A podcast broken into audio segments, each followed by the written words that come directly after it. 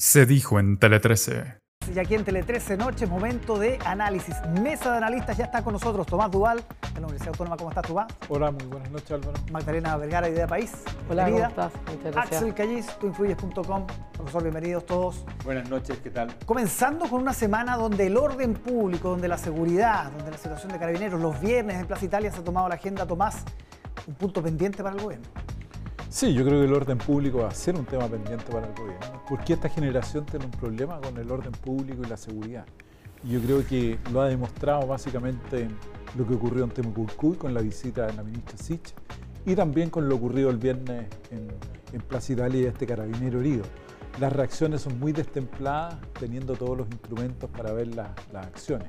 Pero yo creo que ahí va a faltar un rodaje importante, sobre todo al Frente Amplio en materia de seguridad. Es un debe eh, que todavía está por verse cómo va a solucionar esa- ese tema. Yo creo que ahí va a estar el punto central, digamos, de parte del gobierno. Totalmente. Yo, yo quiero reivindicar a la generación, sí. No, no, no es toda la generación la que tiene un problema Hay con. una generación con mano Hay dura. Claro, no, hay una generación que yo creo que es más bien de un sector, porque, eh, eh, porque efectivamente aquí lo, lo que se ha hecho, y algo comentamos de hecho el, el- el lunes pasado, como un, un- un grupo que ha menoscabado en ese sentido el- la, la significancia que tiene Carabineros cuando uno tiene una ministra que sale diciendo, bueno, lo que hay que hacer es refundar eh, Carabineros frente a las situaciones que estamos viviendo de violencia, eso claramente va afectando y también va, va afectando la, la confianza que se tiene hacia la institución y, y- y- y en general el, el trabajo que pueden hacer los propios carabineros para reducir la, la violencia que se está viviendo. Entonces, eh, efectivamente un gran tema que ellos tienen y, es parte de este conflicto, esta ambigüedad eh, que, en la que se han visto desde el minuto uno. Eh, yo creo que es muy venía de claro atrás, o sea, de, de venir o sea, antes, y, y por por eso supuesto. digo que Gonzalo Blumen no es tan viejo y también no pudo hacer nada. O sea, el tema del de la falta de control del orden público ya llevamos cuánto, tres años, vamos dos años Más, y medio, tres años. más, claro.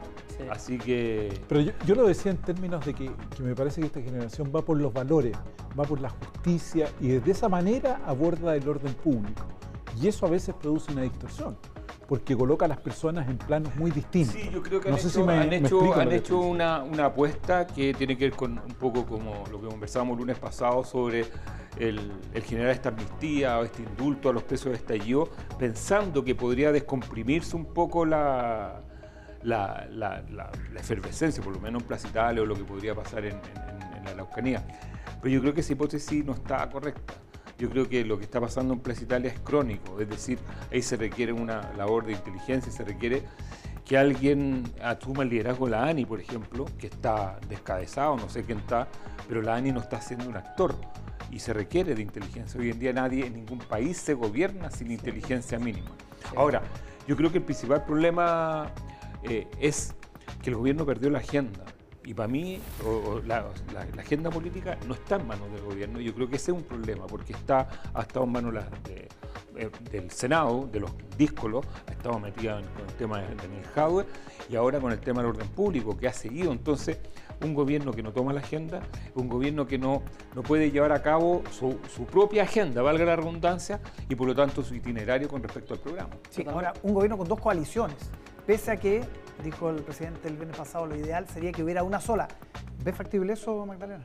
O sea, e- ese eh, es uno de los grandes desafíos que tiene, porque el- en el fondo el- el- la ambición que tenían era realmente gobernar estos dos grupos, uno que es más radical, que, que quizás no cree tanto en la vida de democracia o en las instituciones, que es más reformista, refundacional en ese sentido, y otro que efectivamente sí cree más eh, dentro de esta democracia, dentro de estas instituciones. Y yo creo que temas donde se manifiesta muy claramente eso, uno es la violencia, eh, en estos grupos que tienden a minimizar lo que ha sido la violencia y aquellos que no, y lo otro es en el aspecto económico también, que se ha visto, por ejemplo, con el tema de, de los retiros, que si bien ahora quizás sean eh, todos eh, reunidos en esto de decir, bueno, ahora ya que somos gobierno no, no vamos a, a aceptar los retiros, claramente ahí hay una convergencia que, que- que es compleja y, y- y la muñeca política que tenga Boris es donde se va a medir en esto, en esa capacidad de poder coalicionar a su... A, a- a su Es complejo, coalición. perdóname, porque el presidente Boris habló el viernes de tener un solo gobierno o una sola coalición. Y todos los que hemos estado metidos en política durante muchos años sabemos que las coaliciones se cuecen a fuego muy, Muy lento, lento, doctor, pero muy lento. muy lento. Porque esto es construcción de confianza. Esto no es un tema de, ah, de jugar una pichanga, tú ponte al arco y repartámonos lo- los puestos.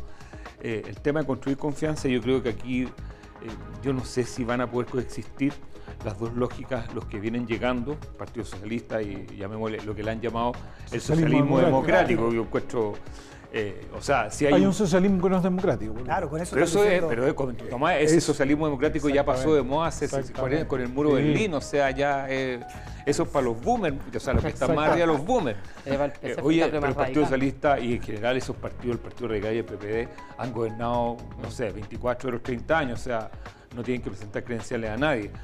Pero están los socios fundadores de este negocio, que es el Partido Comunista, que llegó antes, mm. y ve cómo el eje se, mueve un poquito en la moneda. Está Manuel Monsalvo, está Marcela ahí, está la cultura socialista eh, tratando de generar una hegemonía, pero no va a ser fácil.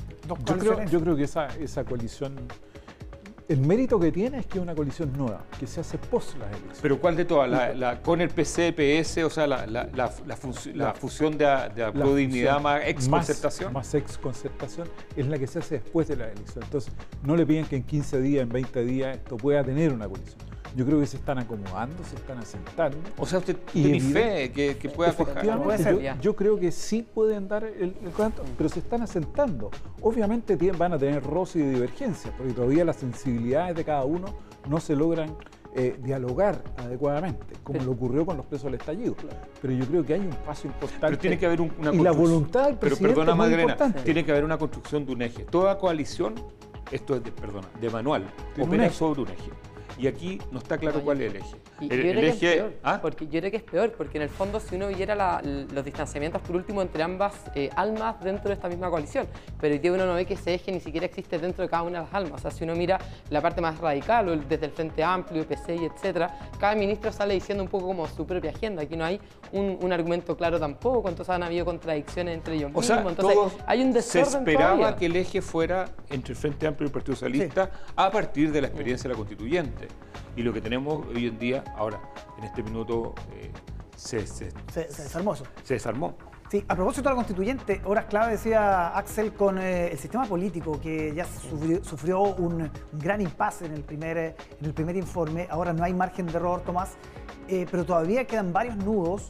Al menos durante esta jornada ya se han desatado algunos, por ejemplo, la figura del vicepresidente, la figura del primer ministro. Eso al parecer no va.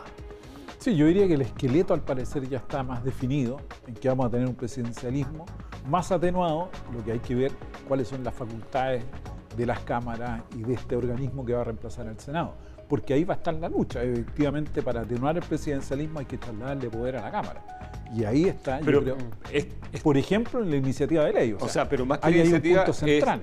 o sea, yo lo que se rechazó la, la semana antepasada es, muy clarito eh, que lo atenuado va a estar en lo que se llama el proceso de formación de la ley. Donde hacer absolutamente, eh, aquí tú eres abogada, puedes darnos una lección de esto, pero ahí va a estar lo atenuado.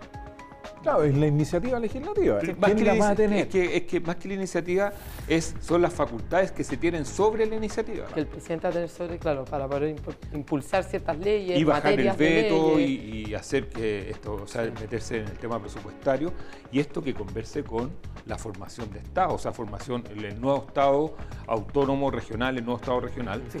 Uno de los nudos, así, perdona Magdalena, te lo quiero preguntar, el tema de los movimientos sociales, organizaciones sociales, que algunos lo ponen a la par de los partidos políticos y se toma el ejemplo de que pudieron competir en listas eh, en la última elección de convencionales.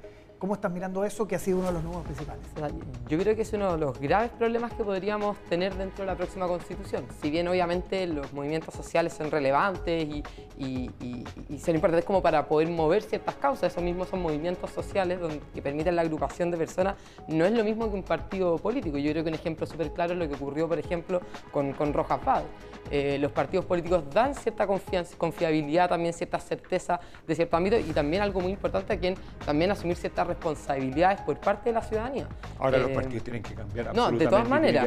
o sea, no podemos seguir con esta misma ley de partidos políticos. No, o sea, imposible. Eso, eso claro, no, lo niego yo creo que eso es parte porque se están impulsando estos movimientos sociales porque parecieran tener como mayor legitimidad quizás hoy día que los partidos. Pero eso no, no quita que los partidos siguen teniendo cierta importancia. El tema de fondo es que los partidos políticos siguen una, perdón, los movimientos sociales siguen una causa. Y esas causas son muy importantes para el funcionamiento de toda la sociedad.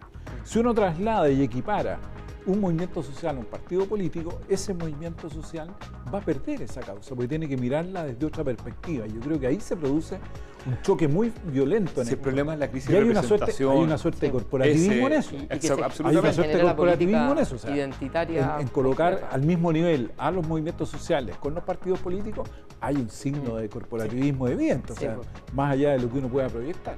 Bueno, em, vamos a ver cómo termina eso. El sistema político es clave, lo dijeron hoy día. Sin el sistema político, finalmente la convención no se sostiene. No hay To- constitución. Absolutamente. Tomás Dual, Magdalena Vergara, Axel Calle, muchísimas gracias. Nos reencontramos el próximo lunes. Nos vemos. Buenas noches.